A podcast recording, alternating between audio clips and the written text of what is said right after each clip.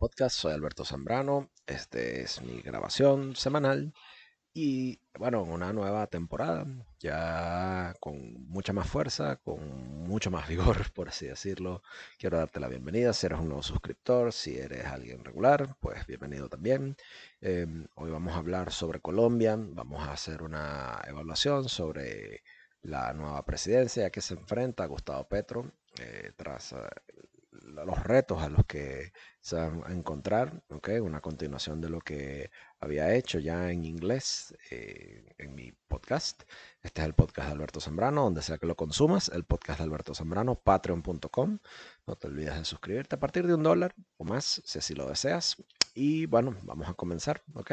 Estas son las nuevas realidades y las duras realidades que le esperan a Gustavo Petro, ¿ok? Una vez que asuma la presidencia ahora en agosto, ¿ok? ¿A qué se enfrenta Gustavo Petro? Con las realidades de una legislatura fracturada, una economía enlentecida por un gobierno eh, fracasado de Iván Duque, ¿ok?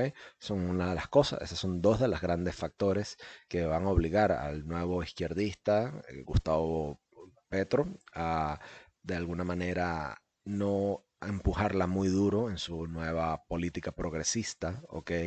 En su agenda progresista, ya que puede encontrarse, eh, encontrarse con algunos escollos al tratar de acelerar esa transición de su gobierno hacia un esquema de energías alternativas y energías limpias. Colombia escogió a su primer presidente de alguna manera izquierdista en décadas, poco después de un año, luego de unas, unas protestas antigobierno eh, que hicieron destrozos en, ese, en esa nación. ¿okay? El eh, economista y, eh, y y legislador Gustavo Petro, antiguo alcalde de Bogotá, ex guerrillero, ganó las elecciones del 19 de junio eh, con el 50.4% de los votos, derrotando al ingeniero Rodolfo Hernández, que sacó el 47.3%. Petro, que hizo campaña con temas de la agenda Globo, Globo Homo, tales como el cambio climático, la pobreza y las inequidades, va a comenzar su eh, periodo de cuatro años este 7 de agosto. Petro, que es un economista, el, principal jefe de la oposición eh, colombiana, en, la, esta altamente de, eh, competida elección colombiana, okay, fue alcalde de la ciudad de Bogotá entre 2012 y 2015, fue dos veces diputado de la Cámara de Representantes, okay, que es la Cámara de Diputados de, la Cámara Baja del gobierno colombiano y tuvo un, un, periodo en el Senado, ¿ok? Es antiguo miembro del grupo guerrillero M19, aunque ahora busca el, desarme. Hizo campaña por una agenda progresiva, progresista de izquierdas reformista y busca moverse hacia Colombia, busca movilizar hacia Colombia hacia una agenda reformas progresistas de izquierda, por así decir, si, se, quiere, ¿ok? Busca reformar el sistema de salud de Colombia, busca buscar, busca buscar, escúchame a mí, busca montar una reforma eh, del sistema de salud, busca eh, acomodar eh, y establecer reformas a los programas sociales para acabar con la pobreza de las zonas rurales y busca acabar con, y paralizar nuevos proyectos de exploración gasífera y de, y de, petróleo en Colombia para acabar con el cambio climático y reducir la dependencia de las industrias extractivas de su país. ¿okay? ¿A qué se enfrenta? Gustavo Petro. Bueno, eh, se enfrenta a, un, a, una legislatura fracturada, ya que la, la, el Congreso constreñido va a obligar a Petro a diluir muchos de sus eh, proyectos ambiciosos de, políticas en, cuanto a lo que él quiere.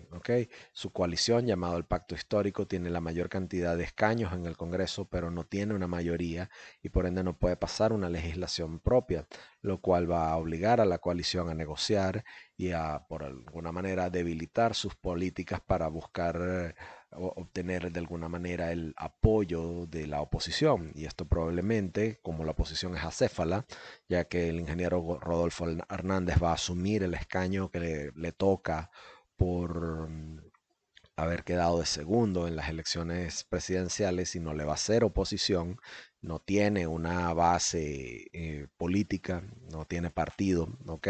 Y la oposición, que es el uribismo, está un tanto acéfala, ¿ok? Entonces no hay una oposición ahí. Entonces, como no tiene una oposición, no puede pasar legislaciones por sí, por sí, por, sí por, por motu propio, Gustavo Petro. Esto lo va a obligar a, su coalición del pacto histórico a negociar y a debilitar sus políticas para obtener ese apoyo. Y eso probablemente llevará a desacuerdos entre la rama ejecutiva y legislativa colombiana, lo cual va a detener buena parte de las decisiones políticas y las tomas de decisiones en Colombia, lo cual va a, abarca el presupuesto nacional o nombrar los nuevos magistrados de la Corte Suprema ¿ok? Y ese, ese puje, ese, ese choque de fuerzas puede tentar a Petro a, emitir un estado de emergencia, lo cual le daría poderes eh, extraordinarios, ¿ok? Para de forma unilateral eh, establecer políticas temporales, aunque esto le daría, lo pondría en riesgo de, ponerse en en malos términos con el gobierno de Joe Biden. Que está buscando de alguna manera fortalecer los poderes democráticos en, Sudamérica y América Central, ¿no? Centroamérica. mientras tanto, mientras que Petro va a luchar para tratar de hacer pasar su agenda política por medio del Congreso, él busca mm, hacer su fuerza, que sus fuerzas de, eh, de alguna manera se encariñen y se hacen, se acentúen y que se lleven a cabo la, los, los, los, se dice? Los acuerdos del Pacto de Paz, el Acuerdo de Paz de 2016 con las Fuerzas Armadas Revolucionarias de Colombia, eh, que va a recibir apoyo del Partido Liberal de Centro Izquierdas de Colombia, Y esto relanzaría el acuerdo de, eh, que fue puesto en, una especie de estasis, de, congelación con, ese grupo terrorista nefasto, ¿ok?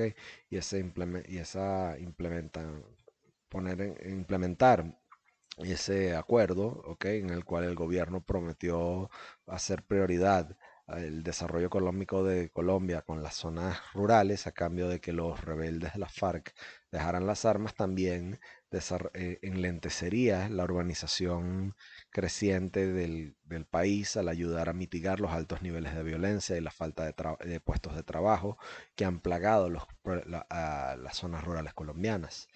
Petro tiene que nombrar a cinco jueces del, de la Corte Constitucional de Colombia entre 2023 y 2025 y eso eh, de alguna manera va a, marcar un termómetro, ¿okay? va a ser un hito en la constitución ideológica del cuerpo judicial de mayor envergadura colombiana y ese proceso va a aumentar las tensiones entre las, las ramas legislativas y ejecutivas colombianas, mientras que los legisladores van a tratar de bloquear a los que Petro nomine eh, por miedo a que la corte se vaya muy, muy a la izquierda. A final de 2016, el gobierno colombiano firmó un acuerdo controversial con los comandantes de las FARC para poner fin a la insurgencia armada a cambio de representación política y otras garantías. Totalmente un acuerdo que fue muy rechazado eh, y, totalmente eh, injusto, ¿ok? okay ambos, ambas partes han hecho muy poco progreso en, implementar el, acuerdo, Y eso incluye las reformas de Bogotá a, cambio de impulsar la presencia gubernamental y el desarrollo económico en las áreas rurales que son muy susceptibles a actividades ilícitas. El gobierno también busca un acuerdo similar en las áreas del, eh, con la, el, el, el sucesor del, poder guerrillero de Colombia, que es el Ejército de Liberación Nacional, pero no ha sido exitoso. Entonces, el clima económico global es bastante difícil ya que lleva a desencanto y a protestas por parte de grupos de la izquierda que eh, de alguna manera están eh, bajo, el, bajo el, el, bolsillo y la full influencia de Gustavo Petro. Aunado a esto, la, la oposición del Congreso, Petro también va a tomar posesión de la presidencia en el, en el, momento de incertidumbre global que está enlenteciendo el desarrollo económico de Colombia. ¿okay? Colombia importa comida y ha sido golpeada por el el costo de las importaciones de alimentos. Sumado a esto, el enlentecimiento de la economía global en, el contexto de la guerra con Ucrania impactaría el turismo, ¿okay? que es el 4% del Producto Interno Bruto colombiano, mientras que los consumidores en el exterior van a ser menos proclives a priorizar el, viaje de turismo de lujo a, Colombia. Las, eh, las condiciones económicas pobres y un Congreso que lucha para pasar leyes puede llevar al desencanto del, del descontento popular con el gobierno de Petro, especialmente entre los eh, extremistas de, izquierdas que lo pueden ver como un centrista, alguien que se está moviendo hacia el centro y esto a su vez puede llevar a protestas en su contra. Tales protestas puede que lleven al mismo al mismo contexto de que, que llevó a la gente a las calles en el 2021, pero es poco probable ya que fue Petro el que las arengó. Pero eh, debido a que, la, a que la, la, agenda de Petro progresista y su plataforma mejoró las relaciones con el comité de huelgas, entonces puede que no. Pero otro, otra ola de protestas anti-gobierno contra Petro puede ser más disruptiva, ¿ok?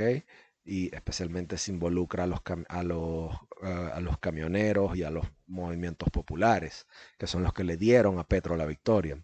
Okay, la, la, la inflación interanualizada de, de, Colombia alcanzó el 9% en mayo y se espera que siga aumentando en tándem con, con los precios de combustible y de, y de alimentos.